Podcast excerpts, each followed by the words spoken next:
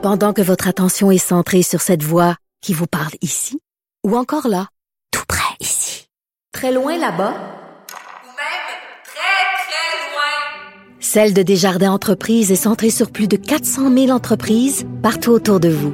Depuis plus de 120 ans, nos équipes dédiées accompagnent les entrepreneurs d'ici à chaque étape pour qu'ils puissent rester centrés sur ce qui compte, la croissance de leur entreprise. Radio. Vous écoutez Geneviève Peterson. Cube Radio. Étude qui va être menée que je trouve très, très intéressante. Je vous ai souvent parlé euh, des agressions sexuelles dans le milieu universitaire, des relations parfois problématiques entre les profs euh, et leurs élèves. Et là, la charte de recherche sur les violences sexistes et sexuelles en milieu d'enseignement supérieur invite euh, les gens à leur partager leur témoignage pour cette nouvelle étude sur les violences sexuelles à l'université. On est avec Ludivine Tomasso, qui est coordonnatrice. bonjour, Madame Tomasso. Bonjour. Bon, euh, quels sont les objectifs de cette étude-là que vous vous apprêtez à mener? Là? Dans le fond, euh, il y a eu une nouvelle loi qui est passée au Québec en 2017 avec des changements dans les universités. Oui. Euh, nous, notre étude, c'est vraiment comprendre comment ça se passe quand les personnes parlent d'une situation à leur université. Oui. Puis on veut savoir est-ce que est-ce que les personnes sont bien prises en charge, est-ce qu'il y a des choses à améliorer? Donc on veut vraiment élaborer des pistes de recommandations dans le fond pour leur prise en charge et pour la prévention des violences sexuelles à l'université. Oui, parce que ce processus-là a euh, souvent été critiqué.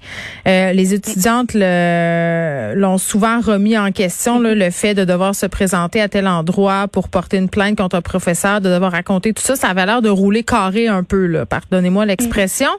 Euh, là, là, vous voulez faire des recommandations, mais vous, vous cherchez des témoignages. Pourquoi vous avez besoin de témoignages? C'est vraiment important pour nous de comprendre comment les gens se sentent dans ce processus. Pour ça qu'on veut récupérer des témoignages, on veut comprendre comment ça se passe concrètement pour les personnes. comment elles se sentent, est-ce qu'elles se sentent accueillies, validées, bien accompagnées, ou justement elles se sentent pas comme ça?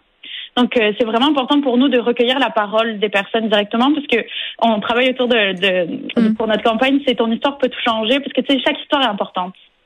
OK, mais est-ce que vous êtes à même de me dire, euh, par exemple, si moi je suis étudiante dans une université et que je suis euh, bon dans une situation où il y a eu des comportements euh, sexistes ou sexuels problématiques à mon endroit, c'est quoi le chemin que je dois parcourir en ce moment là, si je veux faire une dénonciation à mon établissement d'enseignement? Comment ça se passe?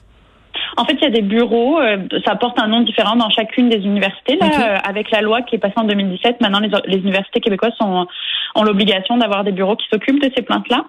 Euh, donc, euh, il faut contacter le bureau euh, euh de, harcèlement, de lutte contre le harcèlement. Mhm. Euh, donc là, vous allez être accueilli par un ou une intervenante qui va vous accompagner dans votre processus. Vous allez avoir le choix soit de porter une plainte formelle, soit de suivre un chemin informel. Donc, il y a tout un ensemble de, de d'accommodements qui peuvent être mis en place pour la personne. Puis le, choix revient à la personne de, de faire de faire ce cheminement-là. OK.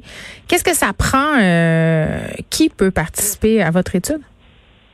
En fait, on cherche des personnes qui, qui ont vécu euh, du harcèlement sexuel, de la violence sexuelle à l'université, puis qui ont parlé de la situation depuis 2019. Euh, 2019 parce que c'est là où les changements ont été faits au niveau institutionnel. Mm-hmm. Euh, puis euh, c'est pas obligé d'avoir porté une plainte formelle à l'université parce que parfois on va aller parler à un, professeur ou une professeure, à son syndicat, euh, à, une, à, une, association étudiante, puis euh, la, la, démarche se termine ici.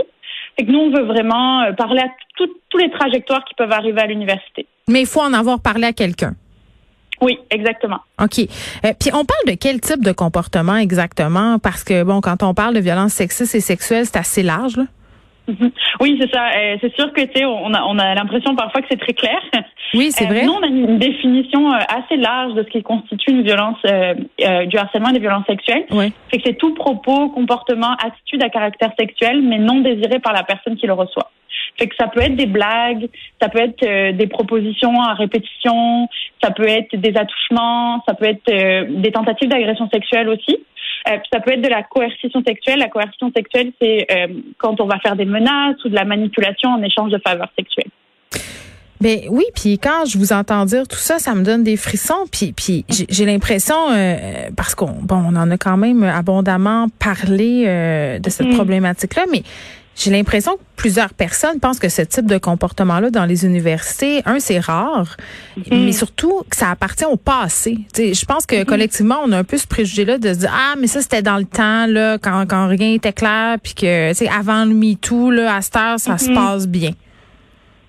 Mais c'est ça, c'est c'est vraiment un préjugé qui, qui reste. Oui. Puis euh, à la chaire de recherche sur les violences sexistes et sexuelles, euh, il y a eu plusieurs recherches qui ont paru là les dernières années. Mhm. Euh, il y a eu la recherche ESIMU qui parlait vraiment de- du milieu universitaire. Il y a une recherche, la recherche Pièce qui, euh, qui a été publiée aussi à l'automne euh, 2020.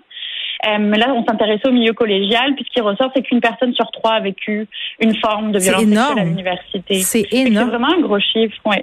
Ben et oui, puis ça peut avoir un impact assez sérieux sur le cheminement académique d'un élève ou d'une élève qui décide par exemple de se présenter à un cours, d'abandonner son programme ou qui, qui fait des crises d'anxiété à répétition là, à cause de comportements comme ceux-là?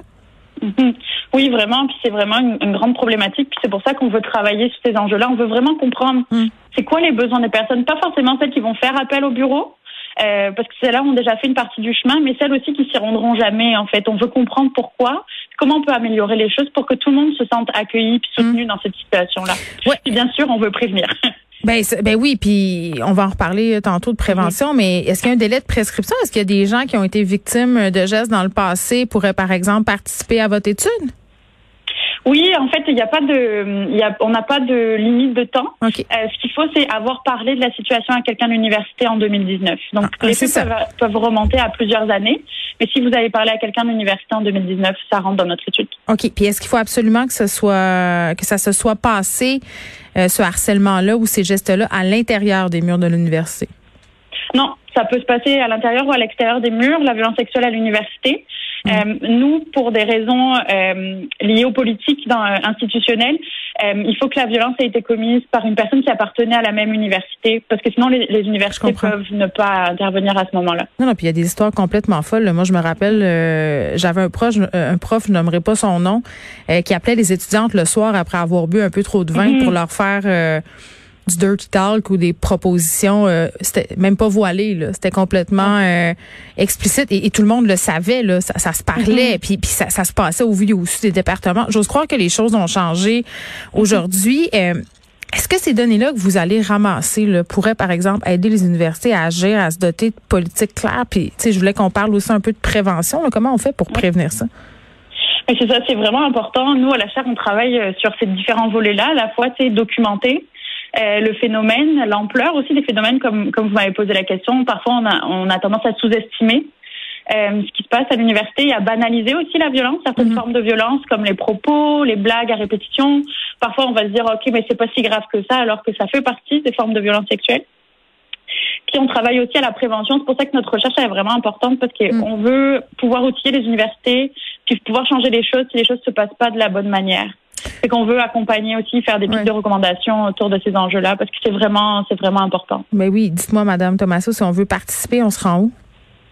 Euh, vous pouvez vous rendre sur le site euh, de la chaire. Donc, c'est la chaire sur la violence sexiste et sexuelle en milieu d'enseignement supérieur. On a un, long, un, un nom assez long. Oui. Euh, sur notre page Facebook ou Instagram également, vous allez retrouver toutes les informations pour pouvoir participer à notre recherche. Bon, la chaire de recherche sur les violences sexistes et sexuelles en milieu d'enseignement supérieur, je le répète, parce que c'est vrai que c'est assez long pour ceux qui n'ont pas suivi Ludivine euh, Thomasso. Merci, euh, qui est coordonnatrice d'une nouvelle étude sur, sur le harcèlement et la violence sexuelle dans les universités.